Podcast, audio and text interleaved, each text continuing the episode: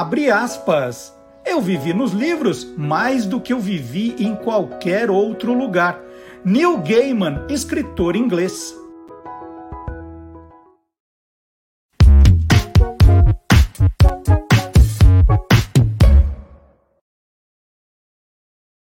Olá, curioso! Olá, curiosa! Começando mais um Tô Lendo, o programa que mostra o lado curioso dos livros, dos autores, dos ilustradores, dos revisores, dos designers, dos capistas e também dos leitores. E olha só, já começo o programa contando que já recebi presente aqui.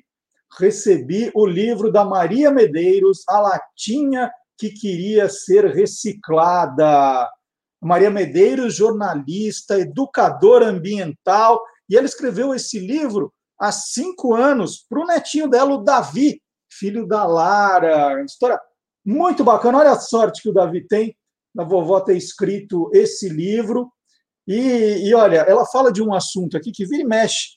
A gente vê nas ruas, né? Gente que joga lixo pela janela do carro, pela janela de casa, pela janela do ônibus. Né? O que mal isso causa para o meio ambiente, para a vida na cidade. Então, está aqui uma indicação, uma autopublicação da Maria Medeiros, a latinha que queria ser reciclada, lançada pela editora Viseu. Tá? Muito obrigado pela gentil eh, dedicatória, Maria. Fiquei muito feliz. Adoro ganhar livro de presente. Muito, muito obrigado. E agora um presente para todo mundo, hein? Um presente que vem de Londres com a nossa correspondente internacional, a Letícia Nascimento. Ela já mora em Londres há 10 anos, jornalista brasileira, e está de olho em tudo que está saindo lá fora, que pode chegar aqui no Brasil ou não. Né? O que interessa é o lado curioso dos livros que ela apresenta. E hoje ela falou que é um livro com a minha cara. Que livro será que é esse? Hora do God Save the Books com Letícia Nascimento.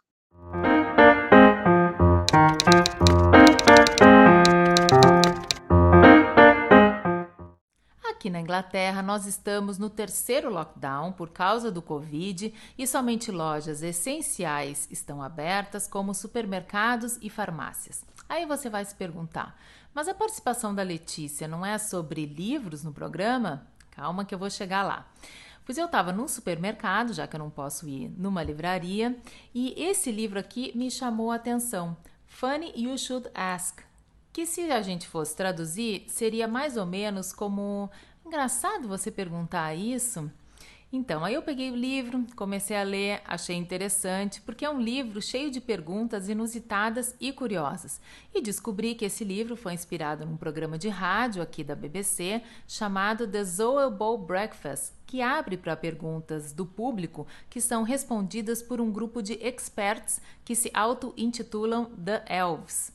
Aí, folhando o livro, eu achei ótimas perguntas, engraçadas, e achei que era a cara aqui do, do Guia dos Curiosos, e resolvi trazer aqui para minha participação no programa.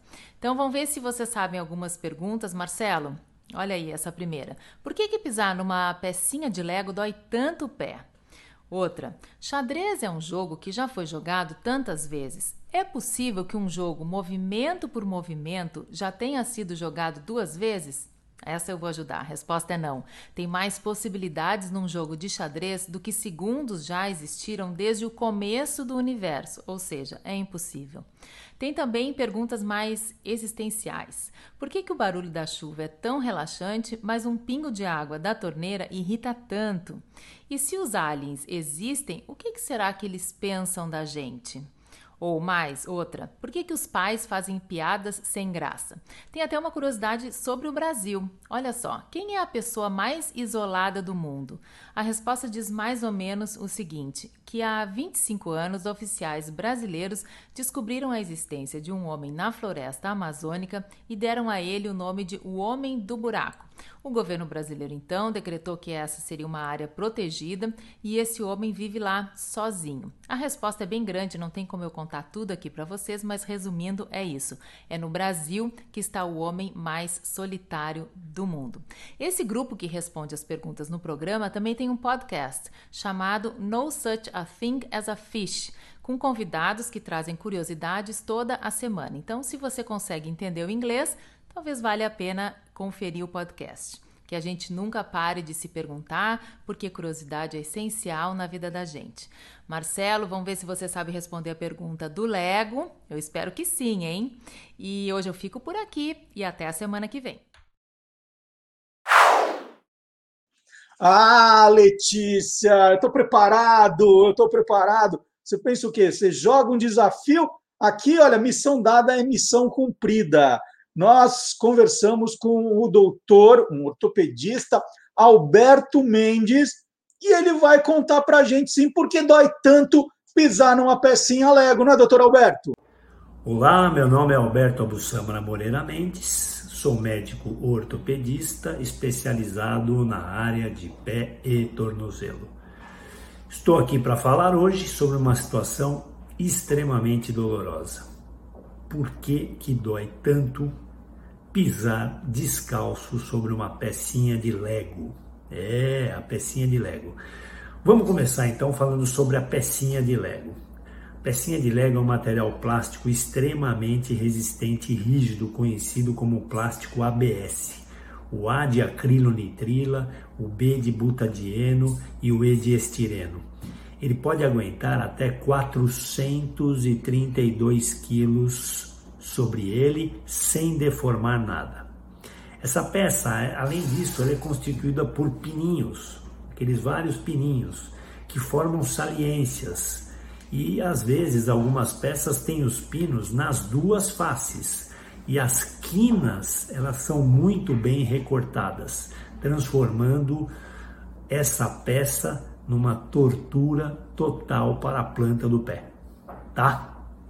Lembremos ainda da equação pressão é igual a força dividido pela área. A força exercida é o seu peso. A área, ela é muito pequena, a pecinha do Lego é pequena. Daí você pode ter noção do impacto que isso vai causar na planta do seu pé. Vamos agora falar da anatomia do pé. Aqui, certinho? Bom, são no mínimo 28 ossos que um ser humano tem no pé, em cada pé, formando várias articulações, várias articulações com vários ligamentos e aproximadamente nessa região plantar do pé 70 mil terminações nervosas sensitivas e que fazem a conexão da do machucado no pé com a medula espinhal e o cérebro, ok? Essas fibras, elas são chamadas fibras nociceptivas. Noce que vem de dor. E elas transformam esse estímulo de pisar na peça de Lego em dor. As peças de Lego, elas são tão rígidas que elas causam na planta do pé, quando você pisa, um extravasamento exagerado do conteúdo intracelular da região, gerando então o gatilho para transmissão nociceptiva, ou seja, a famosa dor, tá certo? Essa região do pé, ela possui, essa região plantar do pé, ela possui muitas fibras nervosas nociceptivas e a maioria do tipo A delta. Existem outras fibras que nós não vamos comentar aqui, mas essas do tipo A delta são as que conduzem o estímulo até o sistema nervoso central com uma extrema velocidade, é muito rápido, resultando numa dor aguda e severa. Para encerrar, eu gostaria também de dizer que se você pisar num prego, se você pisar num recife de coral, se você pisar num pedrisco, etc., você também vai ficar machucado. Só que no Lego, o palavrão que você solta, ele é muito mais refinado. Acho que é por aí, tá bom? Obrigado, até a próxima. Tchau.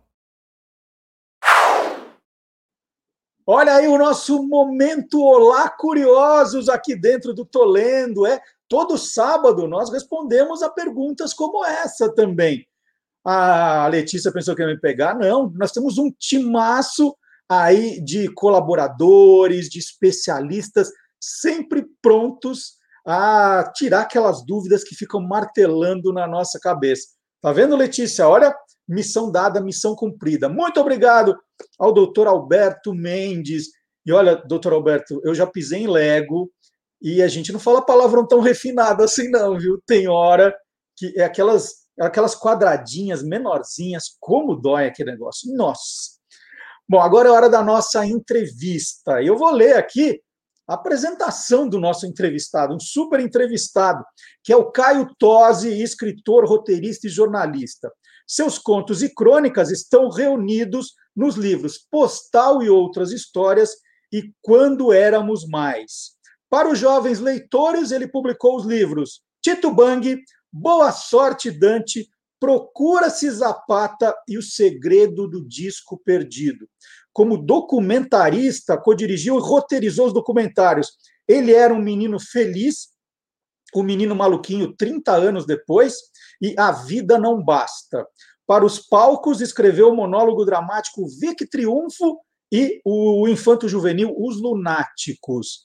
É criador e apresentador do podcast Hashtag Mochila, que fala sobre ficções produzidas para os jovens.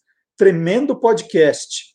E atua na produção de conteúdo e histórias para projetos de arte, cultura e entretenimento. Então, agora é hora de conversarmos com o Caio Tosi na nossa entrevista.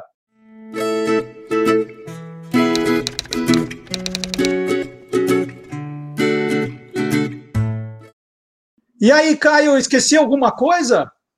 Não, Marcelo, é isso aí mesmo. Obrigado por, por, por, esse convite. Muito legal estar aqui com você, cara. É um prazer conversar com o Caio, que tem livros maravilhosos. Eu vou falar uhum. dos que eu já li e também dos que eu quero ler ainda. E tem uhum. algumas, eu tenho algumas perguntas, Caio, que tem muito a ver com o podcast que você faz, né? Que eu falei aqui, o hashtag Mochila, que Sim. você conversa com autores. E aqui a, a ideia também é trocar ideias com você. E uma das coisas que eu queria te perguntar, porque eu nunca fiz, e eu queria saber como é que é, no Segredo do Disco Perdido, Sim. você assina o livro com o Pedro Ferrarini. Sim. Como é que é escrever um livro de ficção a quatro mãos? Eu já fiz alguns de referência, aí você combina. Bom, você faz sobre isso e eu faço sobre isso. Agora, um livro de ficção, a história tem uma, uma lógica, um começo, meio e fim. Como é Sim. que é escrever com outra pessoa uma ficção, hein? Pois é, Marcelo, esse projeto aí, O Segredo do Disco Perdido, eu acho que tem uma especificidade. Eu já ouvi muitas outros autores contarem sobre suas experiências de escrever a quatro mãos, e acho que cada um tem sua forma e sua técnica de acordo com a parceria estabelecida. Neste caso, é, o, o, eu, vou, eu vou retroceder dois passos para contar por que, que isso acabou sendo feito a quatro mãos é, e com o Pedro. Na verdade, esse projeto, é, eu tive uma ideia é, lá na época que eu estava na faculdade, ouvindo e reouvindo as canções do Clube da Esquina, que eu já conhecia, mas lá eu me conectei de uma forma diferente e prestei atenção de fato nas letras é, que falavam sobre o universo é, da infância, dos amigos, dos meninos, e eu falei, puxa, aí eu acho que tem alguma coisa que pode funcionar para um, de repente, um livro infantil, infantil juvenil, que era uma coisa que eu já estava ah, é, é, namorando em querer fazer, né? já naquela época da faculdade. E eu falei, ah, e, e aí eu já tinha cruzado com musicais na, na, no cinema, né? Que às vezes pega algum, tipo, tem dos Across the Universe, que tem os Beatles e pega as canções e amarra. Eu falei, será que dá para fazer isso em livro? E aí comecei a ouvir as canções, rascunhar algumas ideias é, de personagens que acabou sendo a premissa aí do, do, do que continu, viria a ser a premissa do livro final, né? Que é esse menino que viaja para as férias do interior de Minas Gerais na casa dos avós e ele vive uma aventura a partir das canções. E esse livro, esse projeto ficou na gaveta, lá, é, esquecido. E aí a vida passou, saí da faculdade, fui para o mercado de trabalho, entrei numa agência de publicidade e lá conheci um amigo meu, que era o Pedro, que trabalhava na agência, em uma outra, numa área que eu passei, eu era trainee e passei pela área que ele estava trabalhando, que era de cinema. E a gente ficou muito amigo, muito parceiro aí, é, de trabalhar junto e de estabelecer uma amizade é, fraternal, pessoal, né? E uma das paixões que a gente teve em comum era o, era o Clube da Esquina. E foi muito legal porque depois de muito tempo daquela ideia é, guardada na, na, na gaveta, é, é, eu resgatei e falei para o Pedro: Pedro, você topa fazer esse projeto comigo? Naquela época a gente estava tocando projetos é, de, de, de, do formato audiovisual, que era o que a gente estava trabalhando, né? É, fazendo roteiro, projeto documentário, e ele falou: Caio, mas aqui o escritor é você, eu faço audiovisual. Eu falei, Pedro, mas a gente pode ser autor junto dessa história, né? E aí, nesse caso, Marcelo, no segredo, o que, que a gente fez?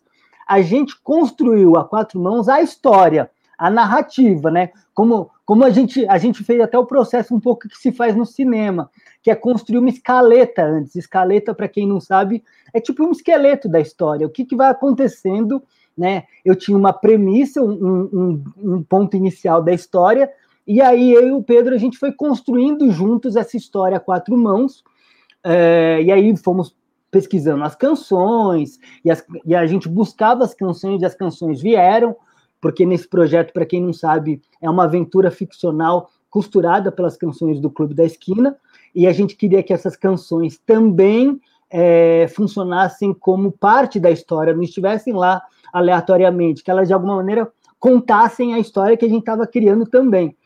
E aí, e aí a gente criou essa escaleta, e aí a partir disso eu escrevi, já que eu já tinha uma, uma formação é, de jornalista, de escritor e um desejo de me tornar escritor, e aí a partir disso, da minha escrita, a partir da, da escaleta que a gente escreveu a quatro mãos, aí a gente foi trocando e aí estabelecendo, estabelecendo a escrita junto a partir de uma primeira versão que eu escrevi, é, uma, primeira, uma primeira versão literária que eu escrevi a partir da nossa escaleta.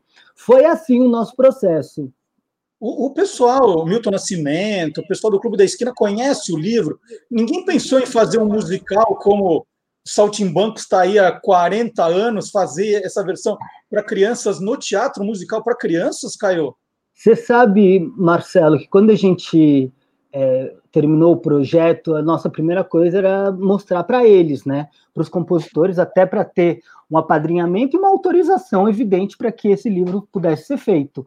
É, e, e, aí a gente entrou em contato com os compositores, né, é, com o Fernando Brant, na época, que acabou até escrevendo a orelha, generosamente, gentilmente escrevendo a orelha do livro, é, e é um dos, uma das primeiras coisas que o Fernando respondeu para a gente ao ler a história, o livro, ele falou: Nossa, isso aqui dá um musical, né?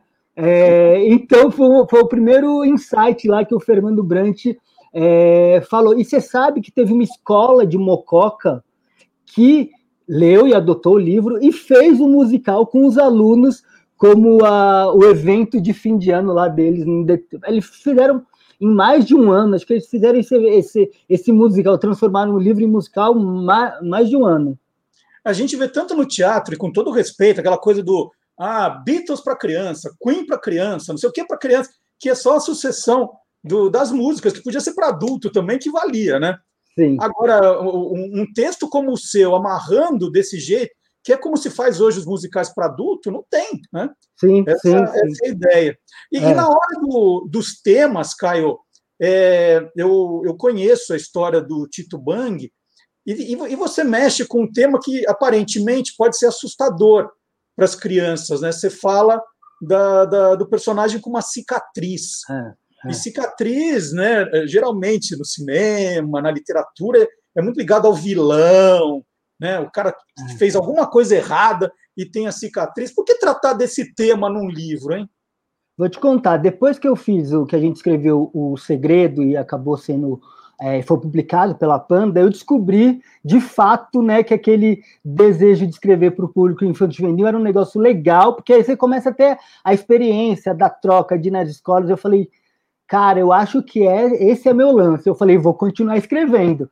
E aí, falei, que, que história eu vou escrever agora? E eu tinha um desejo, desde que eu comecei a pensar uh, em escrever livro para o público infantil juvenil, o desejo de contar a história de um menino com uma cicatriz. E por que isso?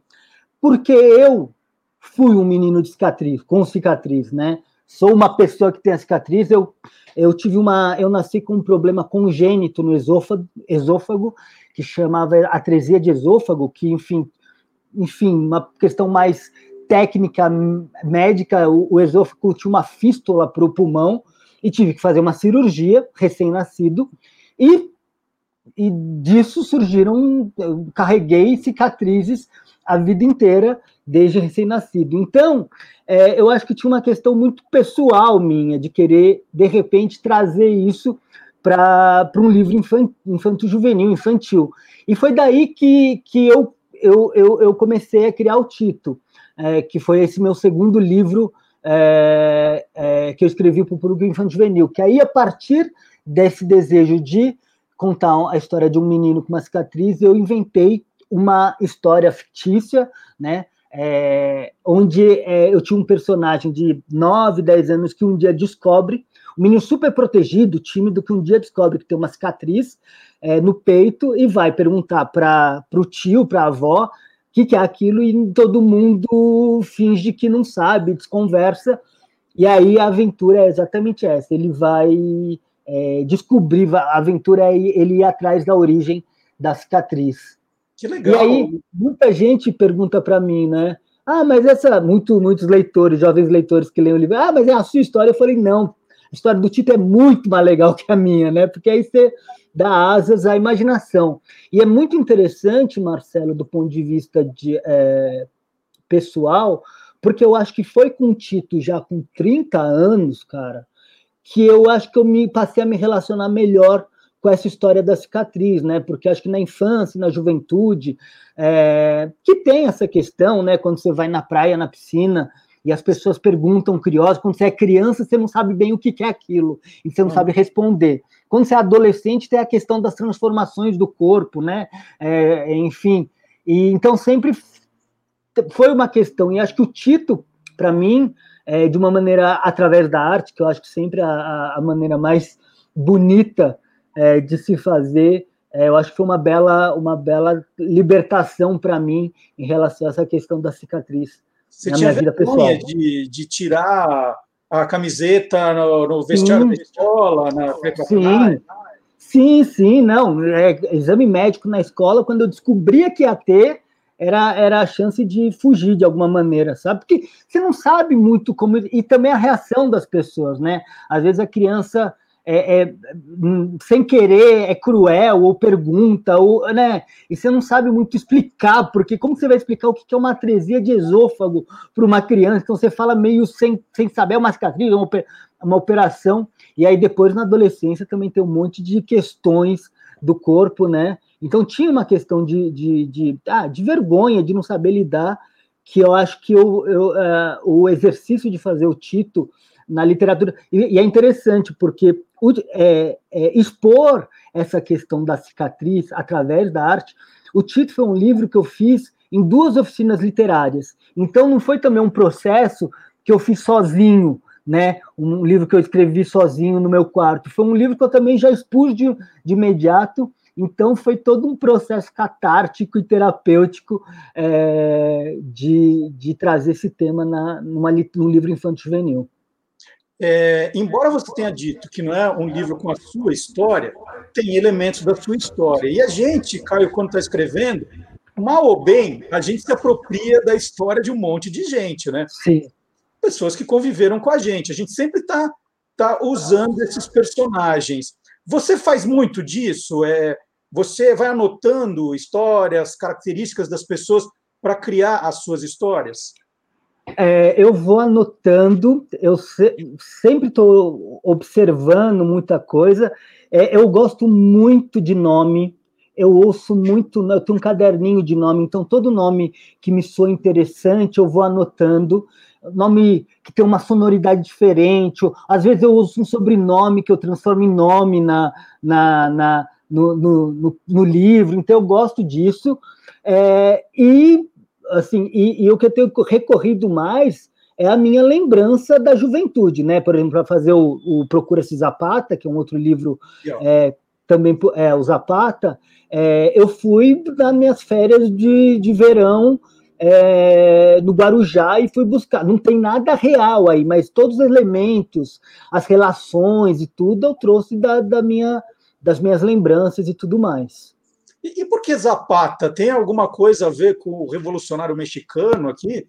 É... Você sabe que é, o, esse livro, é, eu acho que cada, um, cada livro tem um, nasce de um jeito, né, Marcelo? Esse livro especificamente nasceu do título. E é aquela coisa que você não sabe de onde vem. Um dia vem na sua cabeça, procura-se Zapata. Eu tenho que descobrir é, o que, que aconteceu com o Zapata, quem é o Zapata que, e como vamos achar ele, né? E é esse que é o sabor do, do processo criativo da, de fazer um livro. E veio esse nome, Zapata, lógico, é um nome que você ouve, que você é, é, reconhece, e eu mantive. Sabia da existência lá do revolucionário mexicano, mas não tinha nada a ver. E você sabe que ficou esse nome mandei para a editora tal. E aí eu comecei a encanar. Eu falei, gente, será que as pessoas vão relacionar? Será que tem um problema? E chegou uma hora que o livro estava já preparado na, na Panda, né? E eu liguei para a Tatiana Fulas, que é a editora, e falei, Tati, vamos mudar o nome desse menino, porque as pessoas vão confundir tudo. Ela falou, cara, você é louco, a gente já gosta, a gente já reconhece ele como Zapata. E você sabe que. É, você, depois... sugeriu, você sugeriu Procura-se Guevara, é verdade? Pois é, mudar, mudar o, o, o revolucionário. É. E você sabe que depois do, de, de publicado, muito pouca pessoa faz essa relação, pergunta. Não é uma, numa, não é uma questão como eu achei que poderia ser. Mas só que eu, eu adoro essa coisa de guardar nome e caderninho também, né? É. Uma vez a minha mulher falou assim: ah, tinha um amigo lá na escola, o apelido dele era Pudim. Falei, gente, que beleza! Né? Pudim. Aí eu falei, nossa, primeiro livro que eu escrevi, eu vou pôr um pudim. Aí eu coloquei. O Marcelo, eu vou te contar um negócio. Eu conheci um pudim também. E eu tinha o pudim anotado na minha, no meu, na meu caderninho. Um dia eu vi no seu livro um pudim e eu falei, ah, o Marcelo já usou o pudim que eu queria uma hora usar. É, é engraçado, eu começo a lembrar de amigos da escola, tinha o Cebola, tinha é. o Topeira, né? Falei, gente, os apelidos, é. é. apelidos cruéis que colocam, sim, né? Falei, sim, nossa, sim. Olha, olha só a, a inspiração. O Caio, e, eu estava dando uma olhadinha na sua biografia e você tem uma história é, com a cidade de Águas de Lindóia, né? É que, é, que, que também tem, eu não sei se é verdade ou não, queria confirmar com você, que a cidade diz que a água que a Apolo 11 levou para o espaço é de lá, né? Garantem que é comprada em águas de Lindóia. Como é que é essa história? Pois é, você sabe que a minha. Eu sou. É, eu acho que eu sou. Eu sempre confundo. A vida inteira eu falei que eu era tataraneto do fundador. Aí eu não sei exatamente qual é a, a, a a, nomenclatura exata, exata do, do, dessa relação minha com o fundador. Ele é, ele é, vamos ver se você sabe me ajudar, Marcelo. Ele é pai do meu bisavô. É o quê? É tataravô, trisavô, é, é trisavô, né? Trisavô acho que inventaram agora, viu? É, não sei. Que para mim é tataravô. Tataravô, então estava correto. Então, o, doutor, o Francisco Tosa era um médico italiano que veio para o Brasil em 1900, 1901, é, convidado por um, por, um, por um padre, tio dele, que já estava no Brasil, para medicar aqui na região de Serra Negra e tudo mais. E aí o tio dele ficou doente, resumindo a história, e ele descobriu que tinha uma água medicinal que é, com poderes radioativos, que eles iam descobrir depois, que na região o Dr. Tosi ficou muito interessado, foi lá na fonte, comprou em um leilão as terras lá que tinha essa essa essa fonte com as águas medicinais e a partir daí fez todos trouxe a água pra, a amostra da água para São Paulo, fez os testes, descobriu que tinha um poder radioativo e medicinal mesmo e a partir disso resolveu fundar e criar uma estância termal como as que eles conheciam na Europa. Eu sei toda essa história porque a minha avó, é, a vida inteira, é, foi a guardiã dessa história. Ela era neta do, do Francisco Tosi, então é, ela tinha, ela sempre, eu desde criança convivi, né, com as fotos, com os documentos, com as imagens, tudo. Inclusive, ela guardava uma cópia da nota fiscal de compra da NASA das águas que, é, que, que, que, teoricamente ela confirmava é, veementemente que tinha sido levada para a Lua. Dizem que é verdade, eu acho que é verdade. o que eu li essa história é que a NASA não, não, não desmente que comprou a água, mas que ninguém diz que levaram para a Lua. Pois é. É, porque dizem, exatamente, ninguém sabe. Essa era a questão. Eu jamais, minha avó hoje já, já faleceu há uns três anos, eu jamais também questionei ela, porque ela dizia com toda a convicção que era, e ela tinha a nota, e ela sempre tinha garra uma das garrafas que era semelhante que ela, a que ela dizia que tinha sido levada para a Lua. Ainda tem na cidade, eu lembro, assim, faz muito tempo que eu fui, tem uma garrafa gigante lá numa praça, ou num, então, lugar na entrada da cidade, essa é na cidade, a, garrafa é na cidade vizinha, que é Lindóia. Ah, Águas de Lindóia, que é anterior, hum. porque aí também tem lá também tem a questão do, do da, das fábricas de água, né? Então uhum. essa garrafa é na cidade de Lindóia. A cidade seguinte que é Águas de Lindóia, que veio posteriormente. E você começou sua carreira literária ali, né? Em Águas de é, Lindóia, foi? Sim, sim, sim. Você sabe que, bom, eu, eu passei a minha os fins de semana, as feriados de infância toda em Águas de Lindóia, é, e sempre é, desenhando. Minha, minha, minha, minha, atividade maior na infância do menino tímido era desenhar, desenhar, desenhar, inventar histórias. É, eu brinco sempre que eu vou nas escolas, eu digo que eu sou um menino tímido, é, filho único, que busquei nas histórias a companhia para minha vida. Então, desde sempre eu tive isso. E lá, né, como a minha família era era conhecida em minha avó, super integrada a toda a sociedade, é, presidente da associação cultural tal. Ela tinha muitos contatos, as pessoas sabiam que eu, que eu era esse menino que desenhava e escrevia. E aí, eu. A, a, a tem um jornal, ele, ela tinha, na época era impresso, agora virou digital. Esse último ano parece que o jornal chamado Tribuna das Águas virou digital, mas eles tinham um jornal semanal e aí a, a dona do jornal, a Eliana, Eliane Prado, é, um dia deu a oportunidade para mim, eu tinha 11 anos, isso era 95, é, de escrever no jornal. Primeiro ela me convidou para desenhar, fazer uns desenhos para uma matéria, e depois ela me deu um espaço, olha que, sei lá, um menino de 11 anos, para escrever no jornal, e a gente fez, um, tinha um, uma, um, uma parte lá que chamava Tribuninha das Águas, muito inspirado lá na folhinha, estadinho, a parte da criança na, na, na, na tribuna, e eu escrevi, sei lá, por um, do, um, dois, três anos, talvez, eu não vou saber. Mas foi lá que eu comecei minha carreira de jornalista. Que legal, que bela história. Outro é. dia eu achei numa arrumação aqui, eu não fui tão, é, tão precoce quanto você. Mas eu tenho uma história parecidíssima. Minha mãe nasceu na cidade de Monte Alto, que é pertinho de Ribeirão Preto, e com 16 anos, pelos mesmos motivos, ela conhecia o dono do jornal, conhecia não sei o quê, e falou: ah, quer escrever aqui? E aí eu mandava umas crônicas para eles lá, e eu não lembrava direito da história, mas eu, eu achei, eu encadernei todos os volumes. Durante dois anos eu fiz é, crônicas. E eu tinha crônicas, né? Tinha hora que pegava duas páginas. Aí, aí de repente, estava comentando sobre televisão, com 16 uhum. crítico de televisão. Tinha uma coluna sobre filatelia. Quando eu vi, eu estava quase fazendo metade do jornal. E você sabe, Marcelo, que no meu caso, bom, eu, eu enfim, trazia tudo o que eu sabia, né, de o que eu via, o que eu lia nas revistas, uh, o que eu estava consumindo de história em quadrinho, de o que eu via de brinquedo, sei lá. E não tinha, era 95, não tinha internet, não tinha Google. E aí tinha um livro que me ajudou muito a escrever matéria. Não sei se você conhece, esse aqui, ó. Opa! Olha, esse, esse é o livro. Aqui, ó. Aí, ó. Esse é o que eu tinha de 95, ó, que eu guardo aqui com o maior carinho. Que legal, olha Me ajudou muito a, a, a trazer informações para essa coluninha que eu tinha, né? E era super, super legal, adorava. Que bacana. E, e, a experiência agora com o podcast, hein? Hashtag mochila. Você está conversando, você tá conversando com, com autores né, que é. fazem o que a gente faz, né? É, é. Essa literatura infanto-juvenil.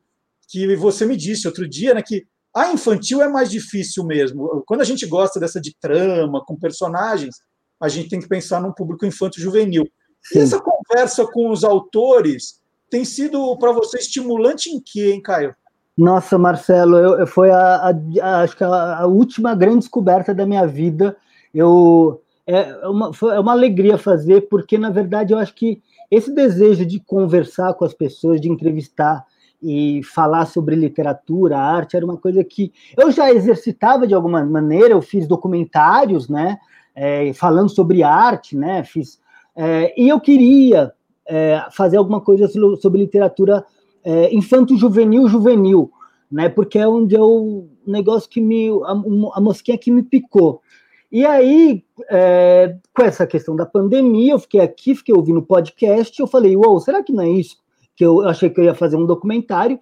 Falei, será que não é isso que eu vou fazer? E comecei de uma maneira super independente, criei lá a mochila e fiz uma primeira temporada no passado, é, e, cara, puxa, tem sido tão rico. E, e, e, aí a gente. Eu tenho descoberto novos olhares sobre o que é fazer a literatura juvenil. Eu, lógico que a gente às vezes sabe, mas eu, como estilo, eu tenho entendido a importância disso, o tanto de coisa que a gente pode falar através da literatura, da literatura para jovens. É, eu, puxa, tem sido uma jornada muito muito importante para mim de redescoberta disso que eu, que eu através da, da conversa com os meus, uh, os meus parceiros de profissão, e aí eu vou atrás de, de autores super contemporâneos a mim, a, até os mais jovens que estão fazendo a literatura young adult, estão escrevendo na, na, na internet, trazendo, se conectando com a nova geração, e também quem abriu quem abriu caminho para todos nós, né? Também essa é a minha preocupação sempre. A gente, eu tô, eu hoje eu estou pegando o bastão de alguém, então tenho que reverenciar e ouvir todos que vieram antes de mim. O quanto eu puder ouvi-los vai ser incrível.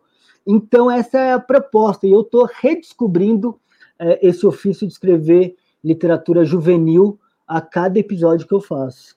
Que legal. Caiu, o tempo passou voando. Nossa, já. Juro, né? é, é, eu olhei e falei, não é possível, mas é. Eu vou mostrar de novo os dois que eu tenho do Caio aqui. Procura-se Zapata, o segredo do disco perdido. Qual que eu não tenho que você tem aí? Ó, Mostra aí. Aí tem o Tito Bang. Vou mostrar com a tela cheia esse aqui, ó. Tito e Bang o... e o Boa Sorte Dante. É isso aí. Então agora, peraí, agora nós dois mostramos quatro, vai. Vamos lá. Vamos lá. Aqui, ó. Então tá aqui os quatro oh. livros os quatro. Do Caio Tosi, conversou aqui comigo. Caio, super legal. Obrigado, Marcelo. É sempre uma delícia e o tempo passa voando. Essa é a parte boa. Muito obrigado. obrigado mais uma vez pelo convite, Marcelo. E agora aqui no Tô Lendo, a gente vai continuar falando de livros, agora com a Fátima Mesquita, trazendo uma curiosidade com suas notas de rodapé. Vamos ver. Gente, eu vou falar depressa pra caramba porque tem muita coisa legal para falar sobre a relíquia aqui de Essa de Queiroz. Página 70, vem comigo. Encomendei e tendo comprado um guia do Oriente, um capacete de cortiça, informei-me sobre o modo mais deleitoso de chegar a Jerusalém. Capacete de cortiça é a nossa grande questão de hoje. Capacete vai ser criado pelo bicho-homem lá atrás na antiguidade, principalmente feito de ferro, bronze, uma pitadinha aqui e ali de couro e também muitas vezes um pouquinho de chifre. Bom, aí vai, tem toda a Idade Média, as armaduras, aquilo tudo, papai, lança, espada, são coisas que precisa proteger essa área do corpo. Mas por algum motivo que para mim não parece muito lógico, quando chega ali no século XVIII, XIX, o pessoal está começando até as armas de tiro. E eles param um segundo e falam: ah, não precisa mais de capacete, não precisa mais de armadura, convenhamos. Hum, difícil de entender por quê. Anyway, a proteção acaba ficando mais leve a partir dali e só volta a, a ter um capacete de ferro já aí na Segunda Guerra Mundial.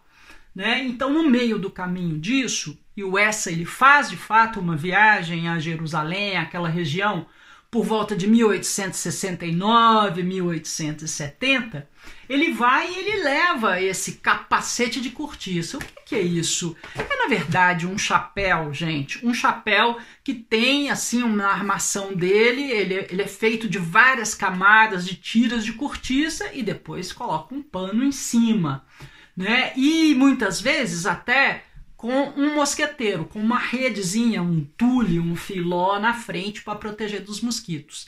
E é isso, ele é utilizado principalmente por europeus que estão indo à África, à Índia, né, em alguns lugares assim, por isso também é chamado de capacete colonial ou ainda capacete de safari. E é isso, galera. Até a próxima! Bom, e depois desse notas de rodapé da a Fátima Mesquita, tremenda autora, hein? Muitos livros publicados, já falamos de alguns aqui, mas a coleção de clássicos que ela fez para Panda Books, olha, é, é, as notas de rodapé da Fátima são espetaculares. É uma coleção que faz muito sucesso, porque fica muito mais gostoso e fácil de entender. Já deu para ter uma, uma noção aqui com as notas de rodapé que ela traz no nosso programa. E, além do podcast do hashtag Mochila, que o Caio Tosi apresentou, vou dar dica também do podcast Caçadores de Fake News, que é uma série baseada no meu livro Esquadrão Curioso Caçadores de Fake News, que você já encontra nas principais, principais plataformas de áudio, caçadoresdefakenews.com.br é o site que você vai é, pegar aí a ficha dos episódios, ter os links de onde eles estão, qual é o elenco, né? Tudo reunido para facilitar é, a sua vida na hora de procurar então o podcast é, Caçadores de Fake News. O livro é Esquadrão Curioso, Caçadores de Fake News, e é muito legal, porque eu já tenho recebido nas redes sociais mensagens de professores dizendo que vão adotar o livro e em sala de aula e colocar também o podcast para os alunos ouvirem, né? Essa combinação fica perfeita. E agora é hora de contar a história por trás de um livro da minha estante. Chegou a vez do Era uma vez.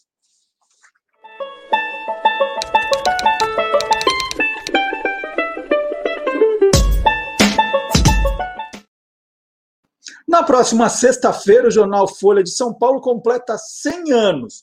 E aí foi dar uma espiada na minha estante para ver né, o que eu tinha da Folha de São Paulo.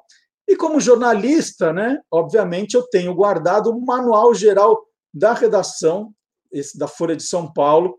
Esse manual foi obrigatório para jornalistas ali na década de 80, né? Era um manual que era uma referência. Essa é a segunda edição de 1987 é, quando saiu a nova, infelizmente eu não guardei a primeira.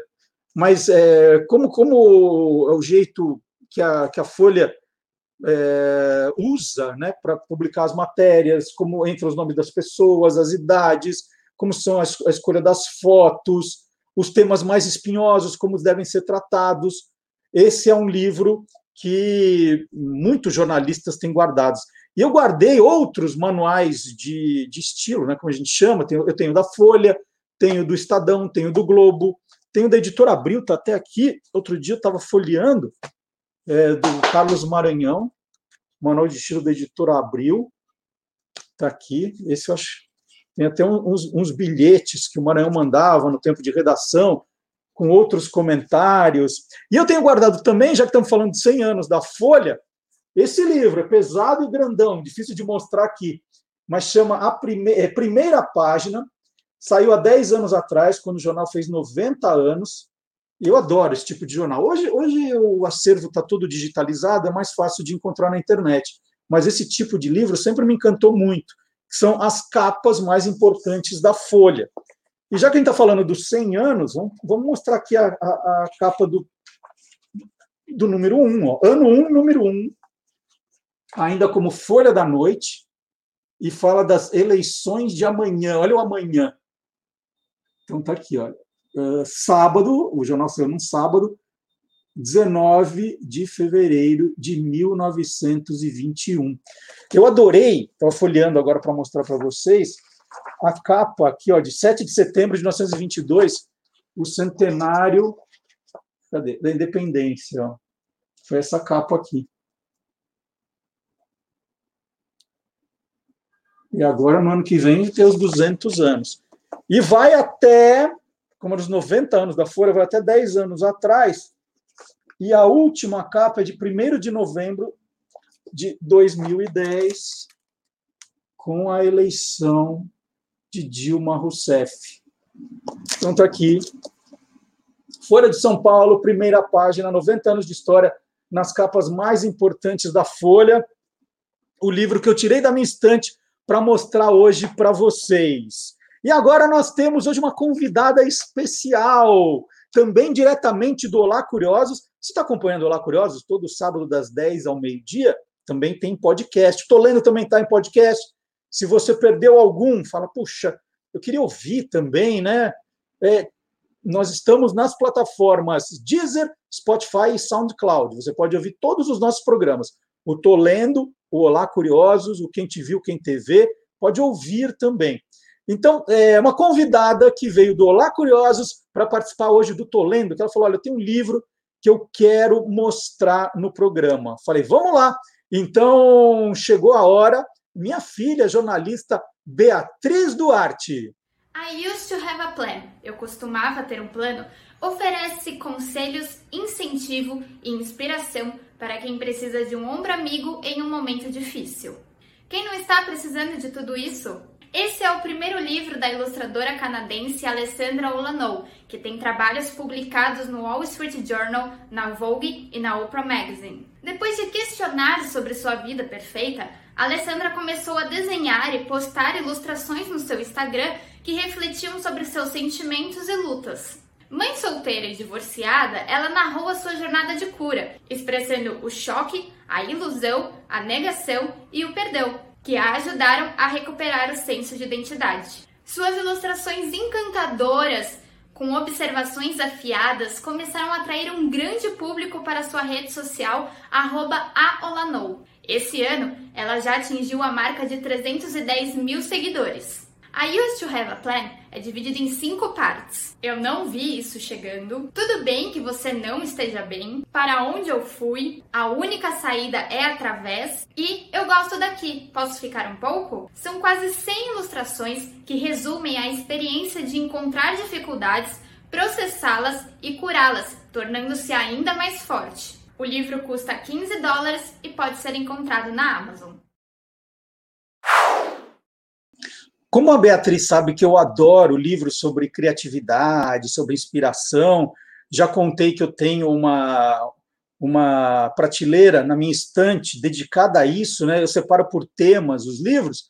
Ela comprou para mim esse aqui, ó, Read This for Inspiration, da Ashley Pérez, né? Leia isso para inspiração.